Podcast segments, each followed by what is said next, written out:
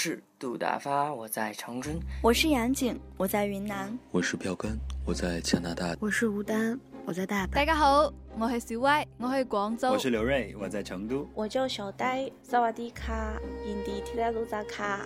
Hello，我是珊妮，我在沈阳。我唔系黑仔，我系我唔知我系边个，我已经高三，但我每晚都要听何少嘢故事先至瞓。复杂的世界，复杂的世界入边，复杂的世界，复杂的世界，复杂的世界，复杂的世界，一个声音就够了。我是韩小野，欢迎关注我的微博“光荣港日”。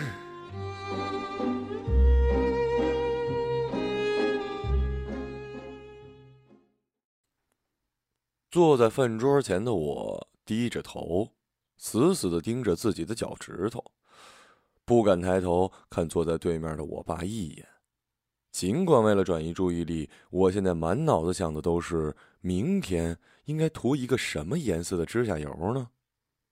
但潜意识里，我依然很担心他的巴掌会不会突然劈头盖脸的砸下来。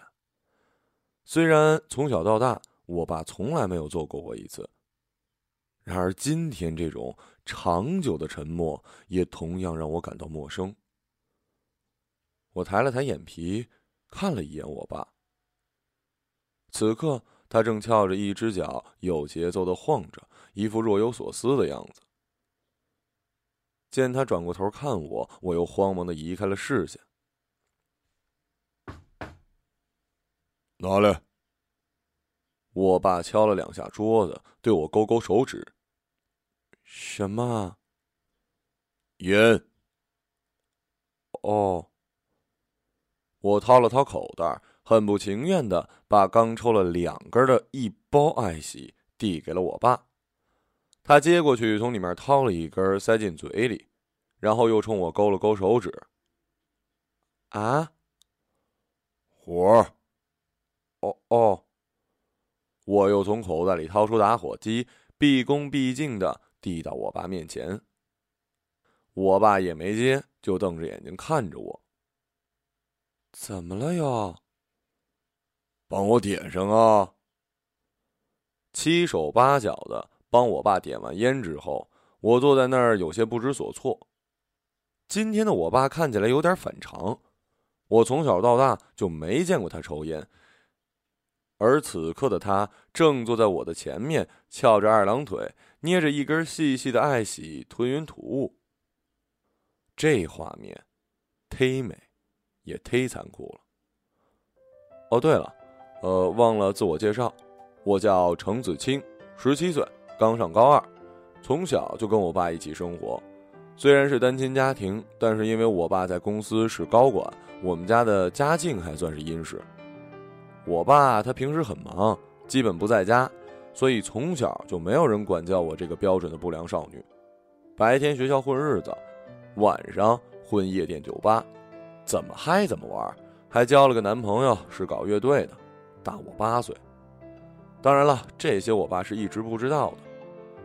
直到这个该死的夜晚来临之前。也不知是哪个更年期的老师向我爸出卖了我的情报。当我爸西装革履的出现在我面前的时候，我正叼着烟，一只手握着一只啤酒瓶子，在放声大笑。然后，我就感觉一只大手揪着我的耳朵，硬生生的把我从酒吧里给拎了出来。那可是众目睽睽之下呀，周围竟然还有混蛋在拍掌叫好。我真后悔当时没借着酒劲儿拿手里的酒瓶子甩他一脸。开车回来的路上，我爸就一直没说话，借着车灯我看不清他模糊的脸。我爸真是一很好的人，他平时话不多，也不抽烟喝酒，总戴一个眼镜，显得很斯文。实际上我也从来没见过他发火，因为他真的是很忙。我和他平时很少聊天他也不关心我的学习如何，他平时不在家的时候，就在桌上放点钱，留张字条，让我去吃点好的。我不知道如何去形容我和我爸之间的感情。我很爱他，毕竟他一个人把我养大很不容易。但我又很怕他，这种怕源于不了解。就像今天的他，让人觉得陌生。我知道每个人都应该有很多面，但我只看过我爸的一个面，不知是因为交集太少，还是他刻意的隐藏。见我爸抽完一根又掏出一根我为了打破这尴尬的沉默，连忙小声的提醒：“老程，少抽点薄荷烟杀精。”他瞪了我一眼，把烟塞回了烟盒，然后有些凝重的对我说道：“子清啊，爸，我错了，我以后再也不敢了，我一定好好学习，争取做一个对国家、对社会有用的人。”趁我爸还没开口。我自己赶紧开启道歉模式，这招平时都是用来对付老师的，叫做不战而屈打成招。嗯，其实也不能怪你。我刚才在想，或许这就是命中注定的。他推了推眼镜道：“命，命中注定。”算了。时间不早了，你回房睡觉吧，明天还得上课呢。呃，这个我就替你保管了。他冲我晃了晃烟盒，道：“回到房间，我有些生气。我宁愿他骂我一顿，打我一顿，可能心里还舒服点他冷了我一晚上，然后丢了我一句‘命中注定’，算怎么回事啊？”我想起我问我的男朋友为什么喜欢我的时候，他也回了我一句“命中注定”。难道男人都喜欢用“命中注定”来作为一种万能的逃避吗？我扒开门缝看了我爸一眼。此刻他果然正站在窗口抽着我的爱喜，我对此不禁感到痛心疾首。不是心疼我的爱惜，而是心疼我爸抽烟的模样。真的很娘炮。由于好几天没去酒吧了，我男朋友这些天老是打电话给我，酸溜溜的问是不是以后都不能见了，搞得我烦躁不已。接起来就骂他：扫黄严的时候，小姐都知道歇个几天，我他妈刚被逮着没多久，就不能安定几天啊？挂了电话，走到家门口，我听到里面好像有什么动静，开门一看。只见我爸正抱一电吉他站在客厅中央。我操！爸，你今天没上班啊？还有你你你这是？我看见这架势，顿时有些语无伦次。你回来了，正好，爸爸有个决定要告诉你。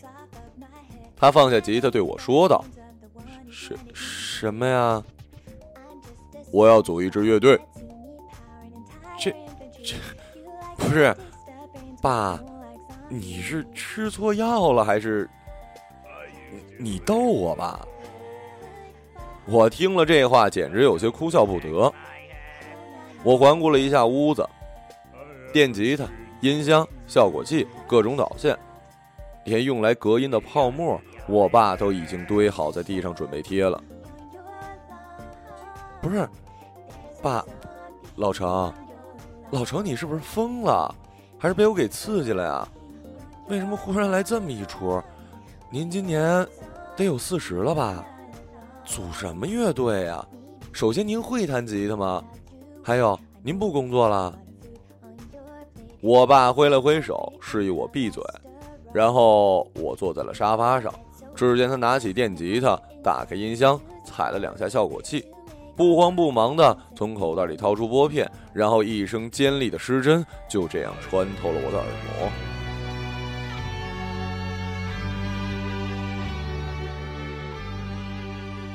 我无法形容接下来的几分钟我是以怎样的一种状态看我爸弹奏。至始至终，我的嘴巴就没合上过，整个下巴几乎要掉在地板上了。这曲 solo。是摇滚版卡农，我听我男朋友弹过，他只能弹一小段，还是磕磕绊绊的。没想到我爸竟然能如此干净而流畅的把它弹完。老程，你太牛逼了！没想到你竟然……嗨，老了，刚几个扫波都被我简化了。爸，你年轻的时候到底是干啥的呀？我不禁万分好奇。其实你爸年轻的时候也组过乐队，我是主音吉他兼主唱。我天，那你们乐队什么风格呀？悬死，旋律死亡金属，死亡金属。哎，爸，你原来玩这么重的音乐啊？这么说，你还会黑嗓？年轻的时候会，现在不行了。哎，话说你懂得还挺多呀。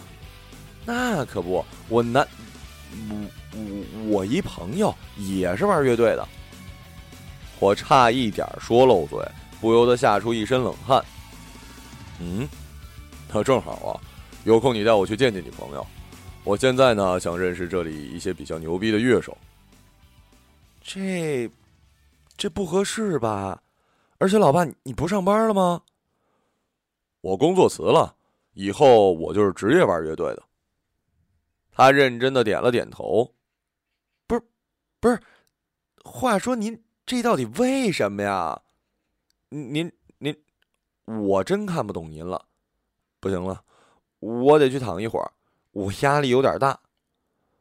我捂着脑门进了房间，一头栽倒在床上，心想这回可真是乱了套了。我爸这么一斯文人，没想到年轻时候竟然是玩死亡金属的。更要命的是，他人到中年，忽然莫名其妙的要卷土重来。这究竟是全球气候变暖、海平面升高导致的脑部大面积进水，还是太阳黑子爆发扰乱了地球磁场而唤醒他枯萎已久的文艺细胞？这一切，我现在还不得而知。我只知道，如果我爸不上班，我们全家就都要饿死了。虽然我们全家只有我们两个人，自从我爸开始重操旧业之后，我们家就鸡犬不宁了。虽然鸡是我，犬也是我。为了恢复自己的弹奏水平，我爸把我们家的一房间改成了排练室，每天除了吃饭睡觉，就是在里面噼里啪啦的弹琴。但显然，这排练室的隔音并没有做得到位。这两周，所有的邻居的投诉都是我处理的。这段时间之前，原本一向无忧无虑的我，也开始变得忧心忡忡了。会眼睁睁的看着我爸像着了魔一样，从一正儿八经的上班族变成了一不务正业的文艺中年。我真是不好意思叫他文艺青年了。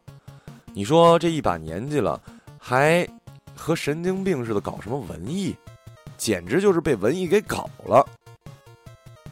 这天晚上。我爸非得让我带他去见见我那几个搞音乐的朋友，我心里自然是十万个不情愿。一方面不能让他知道我有男朋友这事儿，另一方面我也不想出去给人介绍，这是我老爸，他四十了，但他现在想搞乐队，想想都觉得丢人。于是，我跟我爸约定，我带你去见我朋友是可以，但是你绝对不能暴露你是我老爸的身份。不答应，我就不带你去。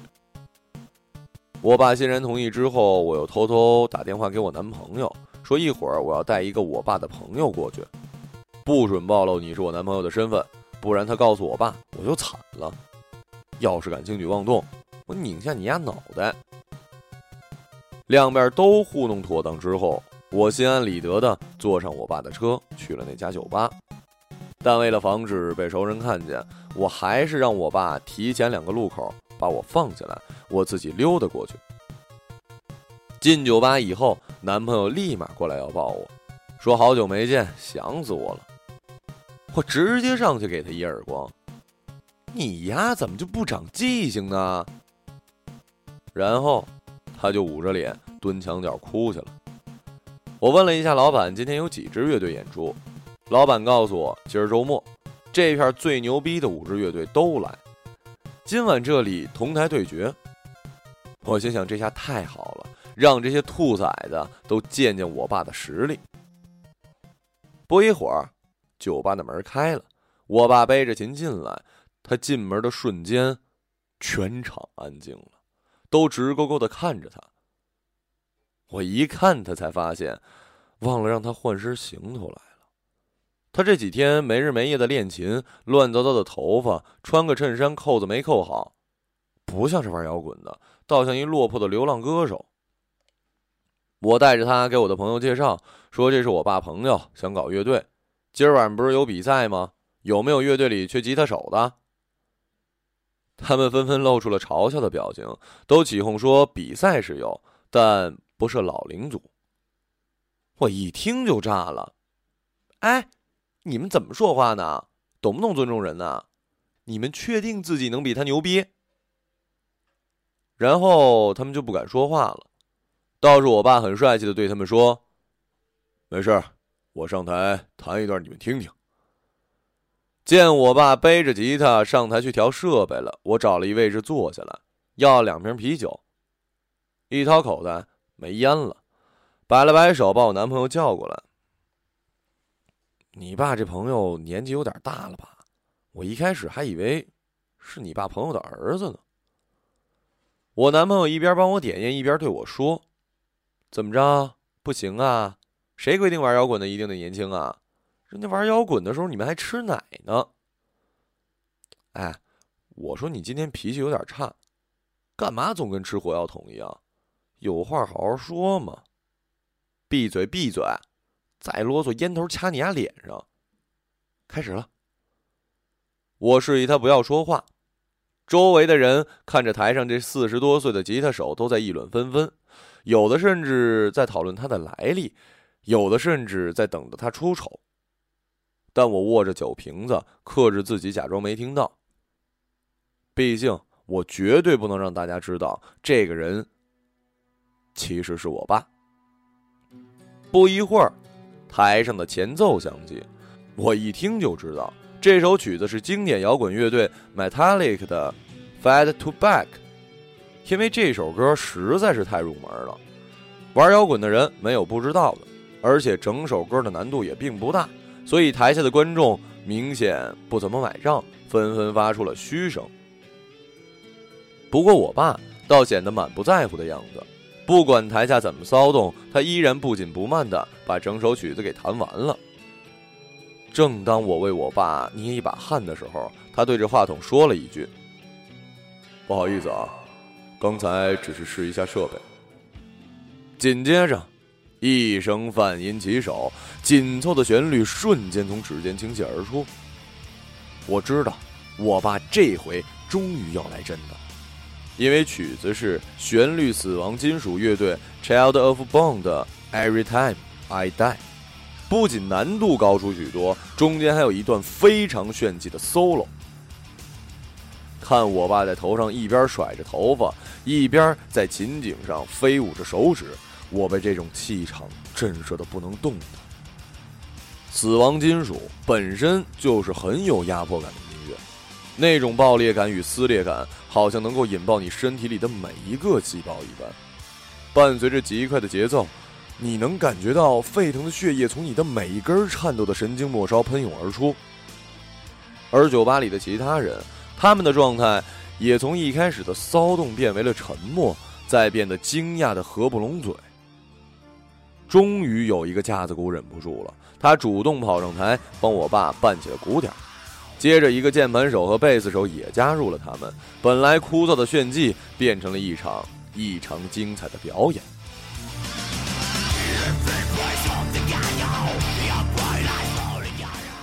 弹奏结束后。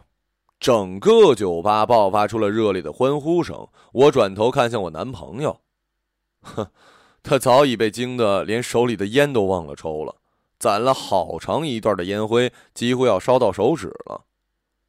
他过了好久缓过来问我：“这大叔谁呀？简直都快成神了。”当然，全场只有我知道，台上这个人。并不是神，而是我爸。酒吧打烊后，一切喧嚣散尽，我和我爸坐在马路牙子上喝酒。我问我爸，最后决定加入哪支乐队？他告诉我，他还是选了那个鼓手所在的乐队，因为鼓手才是乐队的灵魂。一个好的鼓手能改变一支摇滚乐队太多。话说老常，你在台上弹琴的样子真是帅呆了。你年轻时候迷倒多少不谙世事的小姑娘啊？那可不，那时候真是大把大把的姑娘啊。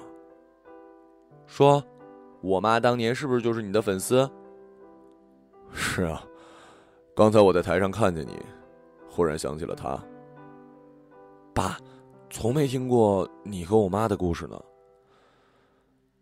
其实故事很简单，当年玩乐队的时候认识了你妈，后来就在一起了，然后莫名其妙有了你。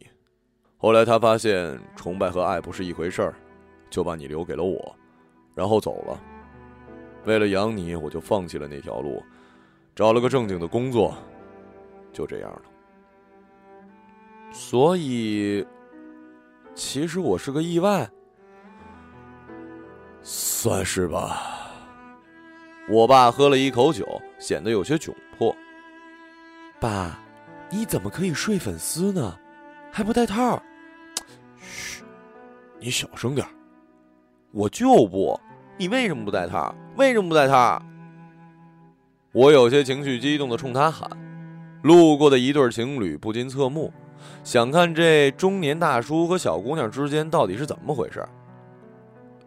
她是我女儿。我爸显然有点喝高了，还冲他们大声解释。没想到听完这句话，他们的目光反而变得更加异样了。我有些难过的哭了。我也不知道自己为什么会忽然很难过。或许我觉得我原本不该承受这些。一出生就没了母亲，还要有一个总是不在身边的父亲，这一切都不是我的错。却因为一个意外的开始，全都降临在了我的身上。假如我从来都没有出生过，你们俩应该会过得更好吧？至少你不会放弃自己的梦想。缓了一会儿，我对我爸说道：“唉，别这么说，生活本来就要面对很多的不期而遇。所以你为什么？”忽然决定要搞乐队。那天去酒吧抓你的时候，我在门口看到乐队演出的海报，就想起了自己年轻的时候，觉得自己虽然伪装了这么多年，但还是骗不了自己。未完成的事情，不会随着时间的推移淡掉，而是变成一颗种子，在心里生根发芽。我一直想带着乐队参加一次摇滚音乐节。我真的不想它变成我这辈子的遗憾。真的可以吗？我们俩不会有一天沦落到流浪街头吧？放心吧，我还是有点存款的。而且你爸什么时候失败过？成功把你养大，成功混到公司的高管，现在区区一支乐队，我还能搞不定吗？好吧，老程，我先干为敬。我抱起酒瓶，咕咚咕咚的喝完了。我爸也拿起了酒瓶，喝到一半，他瞪了我一眼。以后再自己偷偷跑酒吧来抽烟喝酒，小心我拿皮带抽你！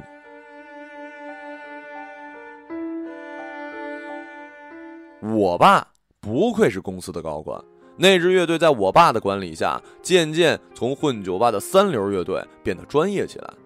在排练了几支曲子之后，他们经常可以接到一些商业演出了。而我爸在圈子里也小有了一些名气，圈里人都称他为“金属杀神”。不知从哪儿半路杀出来一大叔，之前从来没听说过，却有着如此牛逼的技术和势不可挡的杀气。有传言说他神秘，是因为不久前刚刚从监狱里放出来。而他在舞台上几乎癫狂的表演，则是因为每一次上台前都嗑药。听到这些传言，我觉得非常好笑，因为只有我一个人知道他是我老爸，一个再正常不过的男人。我对我爸说：“你既然已经走上正轨了，好歹注意自己的形象吧。你看你这一副邋遢中年大叔的样子，给人感觉一点都不摇滚呢。哦，你那儿有化妆品吗？有，干嘛？帮我化个烟熏妆呗。也不用这么夸张啦，你换套衣服就可以了，大不了再换个发型。这些都需要，你先帮我画个看看。拗不过我老爸，我只好拿出化妆盒给我爸画烟熏妆。瞄完眼镜以后，我看了我爸一眼，差点笑岔气儿了，因为看起来真的不知是何方妖孽。但是他自己照了照镜子，却还挺满意的。要的就是这种效果，金属就要有这种感觉才对。等我再换个发型，你就不会觉得奇怪了。说真的，我感觉奇怪和你弄成什么样没关系，我奇怪的是，我竟然会有你这种老爸。所以我说命中注定，有其父必有其女。你真的很像我，更像你妈。我妈到底长什么样？可漂亮了，每次她来看我演出，台下那么多美女，我都能一眼把她给找出来。她美的太醒目了。你爱她不？还是只喜欢她的美貌？这很矛盾吗？爱难道不都是从好感和吸引开始的吗？我觉得，如果你爱她，她会是发光的。这和她的美貌无关，她可以长得很普通。但是你却依然可以从茫茫人海中找到她。我天，你今年多大呀？懂个屁的爱！我爸对我这番言论显得嗤之以鼻。不过我爸显然不知道，我其实很早熟，十七岁已经谈过三次恋爱，现在的男朋友还是大我八岁的。哎，说到我男朋友，不得不说他最近心情很差，尤其对我爸的怨念很深。首先，因为我爸没有选择加入他的乐队，在别的乐队里把他的乐队碾压了好几条街，他觉得心里非常不平衡。其次，则是他在我面前说我爸的那些传言时，我都要大耳刮子抽他。毕竟这是我爸，我不护着他，谁护着他？他在被我抽了几次之后，开始怀疑我和我爸到底什么关系。我原本以为这事儿本身也没什么大不了的，男人不听话，只要摁在墙角抽几次就踏实了。没想到后来却发生了一件大事儿。那天我爸在酒吧演出完下来，正和我坐在一起喝酒，我男朋友忽然怒气冲冲的从门进来，拍桌子指着我鼻子问：“程子清，你和这男人到底什么关系？”我咋受得了这气？也跳起来冲他喊：“关你屁事儿！”好啊，你你你你你竟然跟他同居了！他说这番话的时候，气得全身发抖。同居？是，我昨天跟踪你们了，你们俩竟然住在一块儿。好啊，程子清，你竟然背叛我，还跟一大叔，他大你二十多呢，这年纪都他妈能做你爸了，你怎么这么不要脸啊？见他这么说我爸，我抄起酒瓶子就要砸他。我爸拦住我，问我咋回事？这到底谁？是谁啊？是谁？我是她男朋友。你也是，这年纪了竟然对朋友的女儿下手，有没有道德了？我男朋友此刻显然已经完全失控了。什么？男朋友？程子清，你给我解释解释，这怎么回事？我爸听到这话，猛地拍案而起。哎呀，他妈的！你们先冷静下来再说行吗？我整个人都崩溃了。但是还没等我解释，我爸乐队的人见我男朋友来找茬，纷纷围了过来。我男朋友乐队的人见他们人多，也围了过来。双方相互推搡了几下，就开始动手了，场面顿时彻底失了控。我那时正憋着一肚子气，见大家打起来也顾不了那么多，借着酒劲儿上了桌子，加入了互殴之中。不管是哪边的，我见着人就打。这混乱的状态足足持续了五分钟，直到我拿了一酒瓶敲破了一人的脑袋。那人就是我爸。大家这才散开，只剩下拿着酒瓶的我，还有捂着头蹲在地上的我老爸。在医院包扎了之后，他们所有人被送到了派出所做笔录。警察问我为什么用酒瓶子砸我爸，我回想了一下，我原本只是想劝架来着，所以就制服了那个打的最凶的。当然，我男朋友伤的也不轻，流着鼻血，两个眼睛都乌青乌青的，这肯定拜我爸所赐。但当他知道那是我爸之后，出来就痛哭流涕的，趴在地上抱着我爸大腿，求他再往死里打，不然就去跳河。当然了。我爸自然不会这么做，是我又把他给结结实实的打了一顿。从派出所出来，我爸显得很生气，不知道是因为我打破了他的头，还是背着他偷偷交了男朋友。不过他依然没骂我，只是一直用愤怒的眼神瞥我。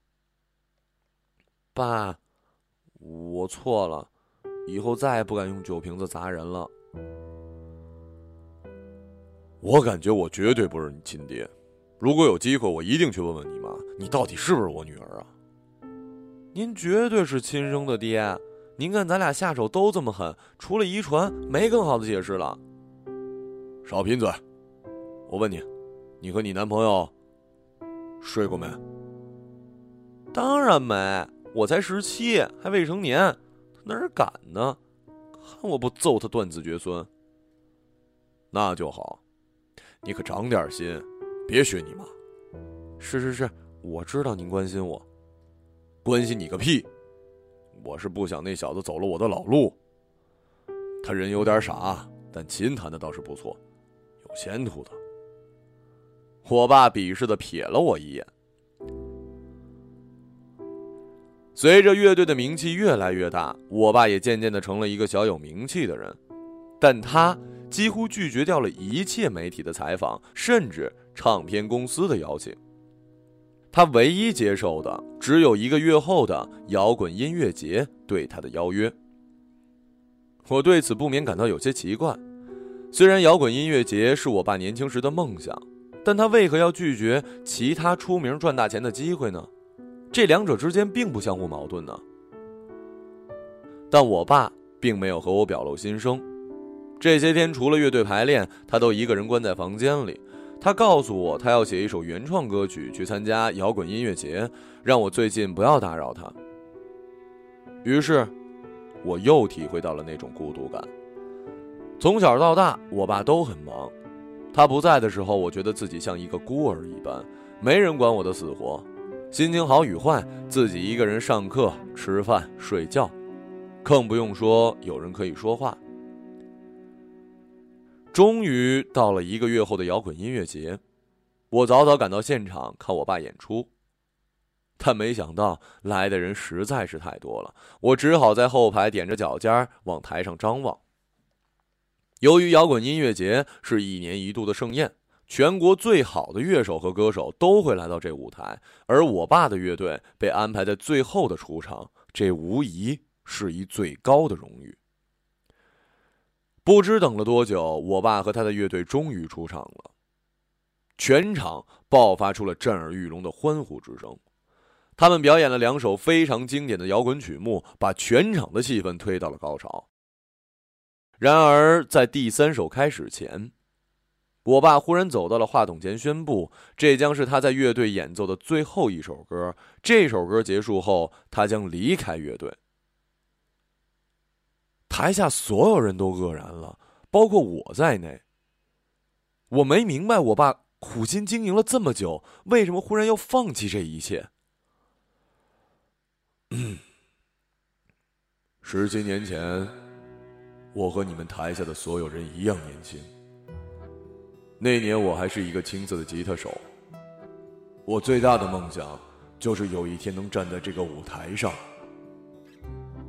然而后来有一天，一个小生命毫无预兆的降临在了我的生活里。他彻底改变了我的人生轨迹。为了把他照顾好，让他可以过更好的生活，我不得不去找一份稳定的工作，剪掉我的长发，穿上了西装，戒了烟，早早的和我的青春说了再见。我的梦想也就从此成了遗憾。所以今天我来了，为了一个尘封十七年的梦。然而我知道我不可能永远的站在这里。在弥补了我的这个遗憾之后，我还有一个更大的遗憾要弥补，那就是去做一个合格的父亲。说完这段话之后，一声吉他和弦响起，我爸唱起了他自己写的那首歌。这并不是一首摇滚，而是一首抒情的歌。歌词里诠释的是爱。当他唱到“我看到了你，你在舞台上闪闪发光”的时候，我终于像一个傻逼一样的哭了。这么多年的委屈和心疼，都在这一刻倾泻而出，也在这一刻得到了救赎。于是，从这一天之后，金属杀神从这个世界上销声匿迹了，好像他从来没有出现过一般。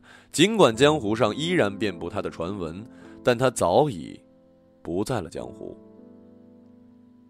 而我爸，依然是我爸。只是他换了份工作，这回他自己开了一酒吧。不过他很少在店里出现，也从来不在舞台上表演。他现在每天雷打不动的事情，就是穿着西装、戴着眼镜，开车接我上下学，然后抓着一根皮带在身边监督我的功课。这不禁让我感到一丝绝望。我万万没想到，一个称职的父亲，竟然比一个不称职的父亲更加让人煎熬。歌里唱的没错。这真是爱的代价呀！但是天无绝人之路，前两周我们班新来一二十八岁的漂亮女英语老师。有一天我去她办公室，发现她竟然在放我爸写的歌。和她聊一聊才知道，原来她是我爸粉丝。怎么你也喜欢听他的歌？她很好奇的问我道：“嗯，是啊。哎，话说老师，您单身吗？”“是啊。”怎么了？没什么，老师，我英语成绩真的很差，您这周末能去我们家帮我补习一下吗？